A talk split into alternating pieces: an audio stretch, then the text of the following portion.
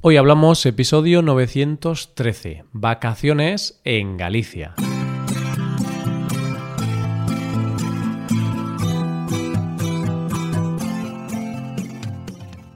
Bienvenido a Hoy Hablamos, el podcast para aprender español cada día. Ya lo sabes, publicamos nuestro podcast de lunes a viernes.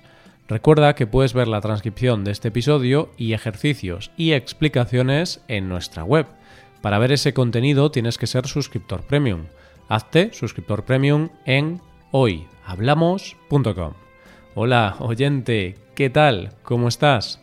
Empezamos nuevo mes y por tanto nuevo tema. Y tengo que reconocerte que este tema me hace especial ilusión. ¿Por qué?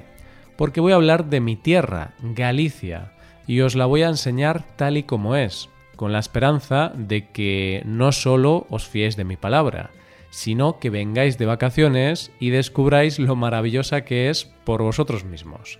Hoy hablamos de las vacaciones en Galicia.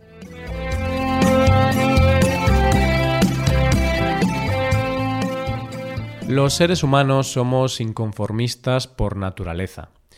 Y eso puede ser una cualidad fantástica para muchas cosas, ya que siempre aspiramos a más de lo que tenemos. Con esto no quiero decir que debamos ser avariciosos, no, sino que está bien que siempre queramos ir un paso más allá, porque eso es lo que nos hace mejorar.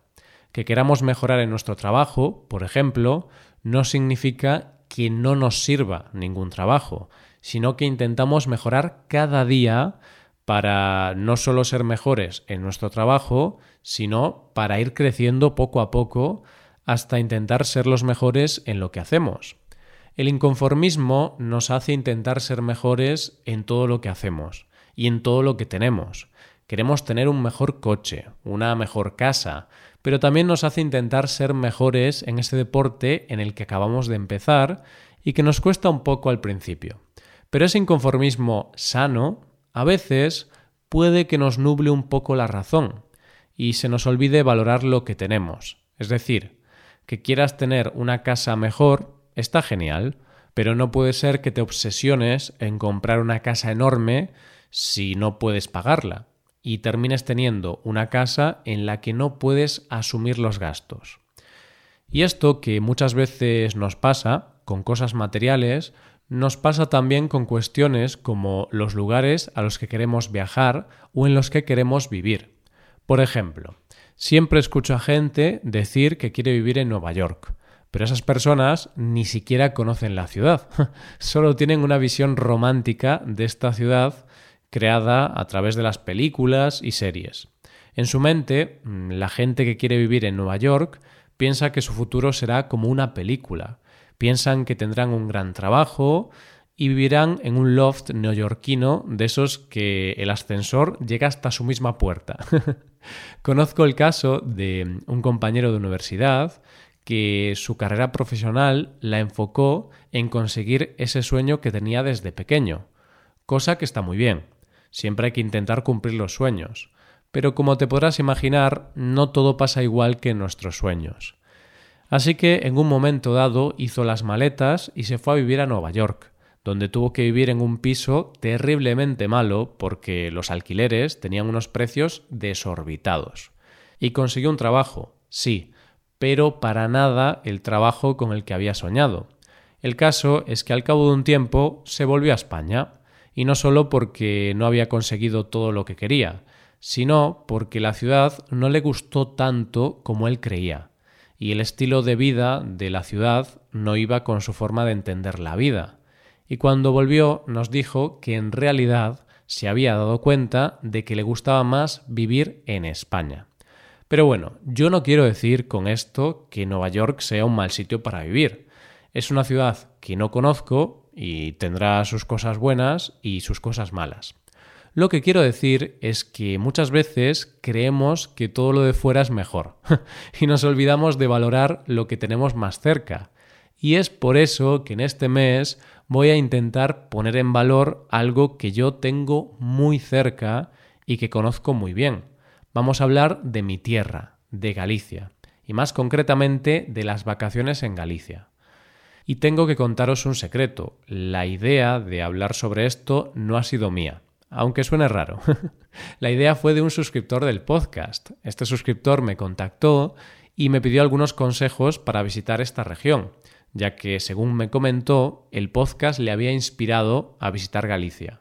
También me dijo que no había hablado de ello en el podcast. Y es verdad, nunca había hablado de esto. Si es que al final son las personas de fuera las que más valoran lo que tenemos. Bueno, pues muchas gracias Steven por darme esta idea. Empecemos por el principio. ¿Dónde se sitúa Galicia en el mapa? Porque está claro que lo primero que debes saber cuando vas a viajar a un lugar es saber dónde está. pues bien, Galicia es una comunidad autónoma que se sitúa al noroeste de nuestro país y está compuesta por cuatro provincias. A Coruña, Ourense, Lugo y Pontevedra. Está bañada al oeste por el Océano Atlántico, al norte por el Mar Cantábrico y limita al sur con Portugal y al este con Asturias y Castilla y León. Si le preguntas a cualquier español por Galicia, te dirá que en Galicia siempre llueve y hace frío. Pero esto no es completamente cierto, porque aunque es cierto que los inviernos en Galicia son bastante duros, porque llueve y hace frío, en la época de verano la cosa cambia en función de dónde vayas. Porque posiblemente si viajas por A Coruña no pases mucho calor, y necesites una chaqueta cuando empieza a ponerse el sol. Sin embargo, si vas a ciudades como Ourense o incluso Vigo, puede que pases un calor que no esperas. Pero una cosa que hay que tener en cuenta cuando se viaja a Galicia es que tienes que aprender a vivir con la incertidumbre en cuanto al tiempo. Esta es una incertidumbre a la que los gallegos estamos habituados. ¿Esto qué quiere decir? Que no hay nada garantizado. Puede que te levantes un día y haga un día fantástico, y al día siguiente no pare de llover. pero también puede pasar que te levantes y haga un día muy malo, pero que al preguntarle a un gallego, éste mira al cielo y te diga, mm, va a mejorar. Y como por arte de magia, al cabo de unas horas hace un día espléndido. si vienes de vacaciones a Galicia, las posibilidades son infinitas, porque muchas veces cuando vas de vacaciones tienes que elegir entre montaña o costa, o entre ciudades grandes o pueblos. Pero lo bueno de esta comunidad autónoma es que todo está a tu disposición si viajas a Galicia. Si quieres playa tienes muchas opciones. Pero mm, podemos dividir Galicia en dos grandes zonas, las Rías Baixas y las Rías Altas. Las Rías Baixas, que en español serían las Rías Bajas, es la zona costera que comprende el oeste de la costa de A Coruña hasta la ría de Vigo y las rías altas sería la costa norte y noroeste de A Coruña y de Lugo. Como su nombre indica, las rías baixas están abajo, en el sur, y las altas están arriba, por la zona norte. Son zonas muy diferentes. Por ejemplo, si vas por las rías altas, no te puedes perder la maravillosa Costa da Morte, que es una costa llena de acantilados llenos de magia, y donde se encuentra uno de los destinos con más turismo de Galicia, Finisterre.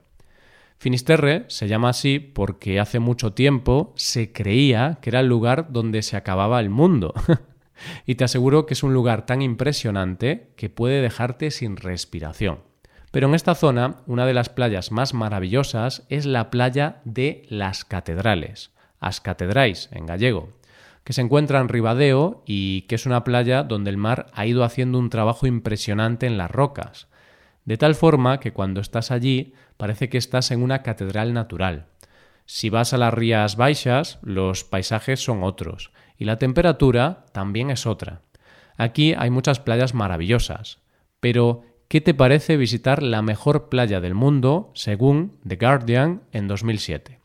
Pues eso es posible si vas a la playa de Rodas, que se encuentra en las impresionantes Islas Cíes en Vigo. Eso sí, tengo que advertirte que la mayoría de las playas de Galicia tienen aguas muy frías. Así que ármate de paciencia y una vez que superes el frío inicial es una maravilla bañarse en esas aguas. Además dicen que es muy sano bañarse en agua fría. Galicia es verde, así que no te puedes perder la naturaleza tan sorprendente que te puede ofrecer esta tierra. Hay muchos parques naturales que visitar y sin duda uno de los mejores parajes que ver es a Ribeira Sacra, que además es candidata a Patrimonio de la Humanidad 2021.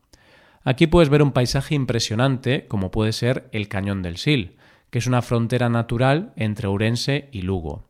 Y desde luego puedes degustar uno de los mejores vinos del mundo que tiene su propia denominación de origen y cuya vendimia impresiona tanto que se conoce como vendimia heroica. Este vino es el Ribeiro. Si lo que quieres es ver ciudades, tienes una amplia variedad. Y las grandes ciudades de Galicia son todas maravillosas. Puedes ir a Lugo con su impresionante muralla romana, a Coruña con su torre de Hércules, Ourense y su puente romano, Pontevedra y su casco histórico, pero si por algo se conoce a Galicia es por Santiago de Compostela. Santiago de Compostela es una ciudad que recibe mucho turismo al año. No porque sea una ciudad preciosa, que también lo es, pero realmente recibe mucho turismo porque hasta allí llegan miles de peregrinos que hacen el camino de Santiago. Este es un camino que se puede recorrer desde muchas partes de España y del mundo.